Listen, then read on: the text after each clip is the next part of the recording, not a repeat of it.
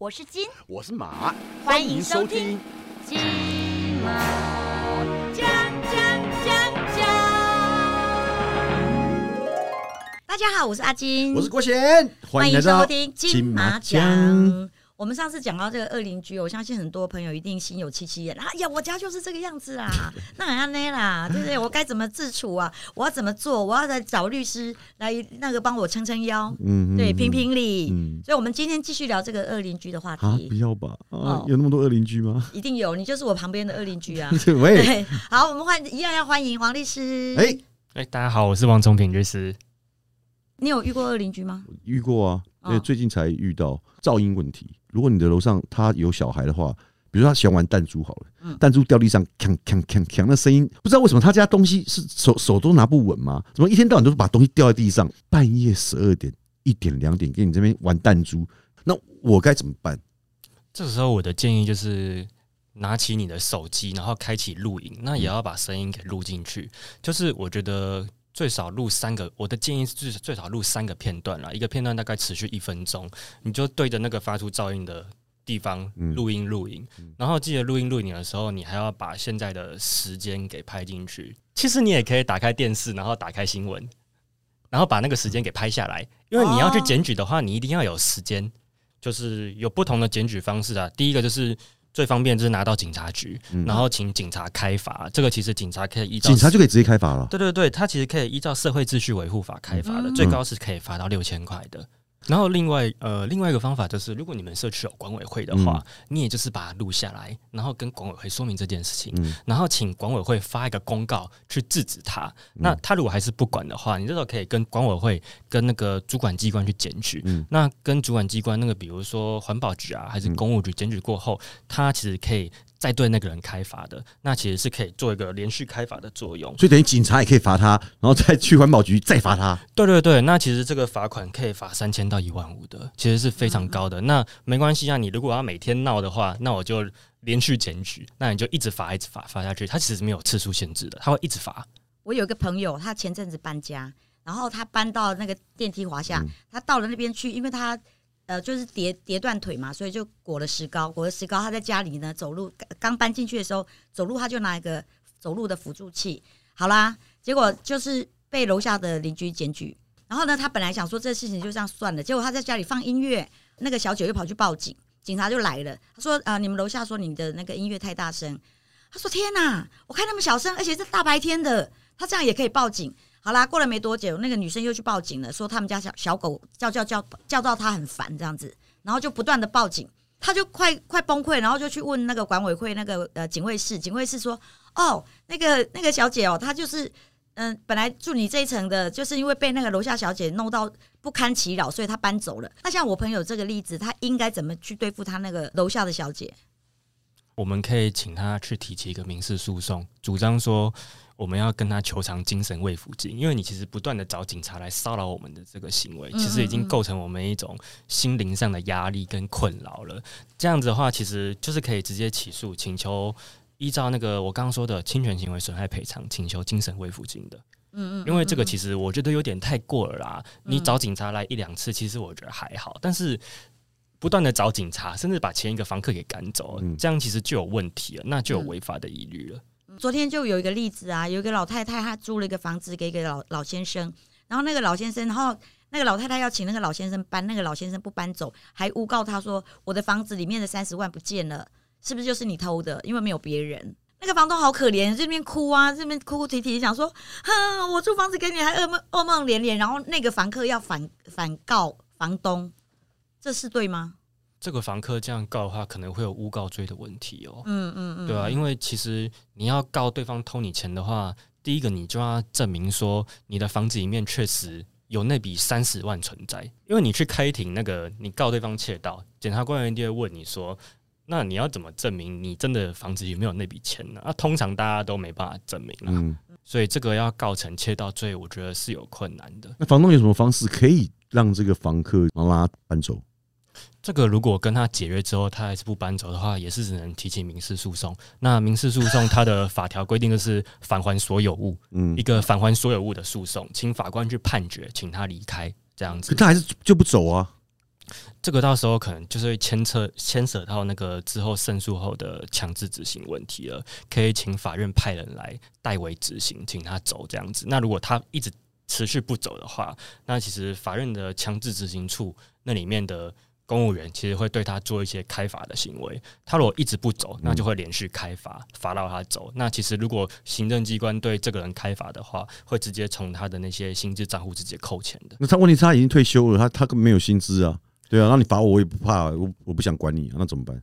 我觉得这个时候可以利用一个刑事的手段，嗯就可以提起一个刑事诉讼，一个窃占罪。虽然窃占可能不一定会成立，但是、呃，一般有些人啦会借有一个提起刑事诉讼的手段来达成他们的目的。这时候虽然窃占罪可能不一定会成立，因为可能会被人家认定说你这是单纯的民事纠纷啦。嗯可是，一般人如果知道自己被告了，嗯，甚至被传到地检署他可能就摸摸鼻子就说：“好吧，那我走了。”说到那个民事跟刑事，什什么样的案件是民事案件？什么样的一般的民事诉讼就是牵扯到金钱的纠纷啦。哦，民事是金钱，民事是金钱的纠纷，刑事嗯就是所谓的最常见的伤害啊、窃盗啊、诈欺这些，就是所谓的刑事诉讼。那言语伤害可以算是刑事诉讼吗？言语伤害的话，除非比如说他骂我丑，其实我之前有看过一个案例，就是有人被骂丑，嗯然后去提告，嗯，那最后检察官好像是不起诉处分。那所谓的不起诉处分，检察官是认为说这个涉及到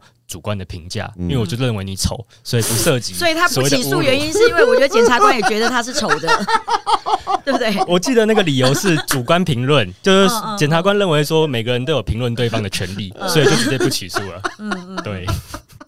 现在其实越来越多的法官跟检察官会认为说，我们要保障言论自由啊，嗯所以比如说你骂《三字经》，有些检察官会法或法官认为说，你这就是口头禅，所以不构成公然侮辱。嗯嗯嗯。对，那就你自己本身，你认为，因为很多人现在，比如说一些网民啊，都在网络上面讲说，现在台湾很多法官都属于这种侏罗纪时代的这个，那你的看法是？我我觉得也不是大部分的法官都是那么不通情达理的啦，嗯但是我觉得啦。就是其实有蛮多优秀的司法官，嗯。他们其实大学一毕业，第一份工作就是法官、检察官了。嗯。我觉得在他们没有出过社会的情况下，可能不太能了解社会上所发生的一些事情要怎么处理，然后就仅凭着单纯操作法条就直接判下去了，所以常常会发生一些法官的判决嗯。可能跟人民的期待不同的嗯。情形发生嗯，比如说之前的。铁路杀警案，因为一审判无罪的理由，我记得那个法官是说，因为这个人有精神障碍，他不知道自己在干嘛，他没办法控制自己的行为，所以他就是直接判无罪了。像有一个他杀了他的女朋友，当街刺了一百一十四刀，然后后来法官竟然说，因为他有教化的可能，所以就没有判他，对，就没有判他死刑。后来就很多人就拿这个例子，就是有教化的可能。后来有我看到有一个犯人也是跟法官说，法官我是有教化的可能的，然后求求你判我就是刑期短一点之类的。就我所知啊，我以前在念大学的时候，其实蛮多的教授他们都是反对死刑的，他们都会认为说，基于保障人权，其实国家或是法官没有权利去决定一个人的生死，所以其实现在慢慢的越来越多的法官会尽量避免去判死刑，嗯除非像郑捷那种恶性重大、嗯非常严重，然后引起民众强烈反弹的，才会去判死刑。不然，其实现在有蛮多人就是讲一个讲一句话，就是说啊，杀一两个不可能会判死刑。但是依照我们台湾的法律来说，确实杀一两个可能真的不会判死刑。像之前那个淡水那个妈妈嘴那个命案啊，嗯，嗯，也没有判死刑啊，杀了两个人还是没有判死刑。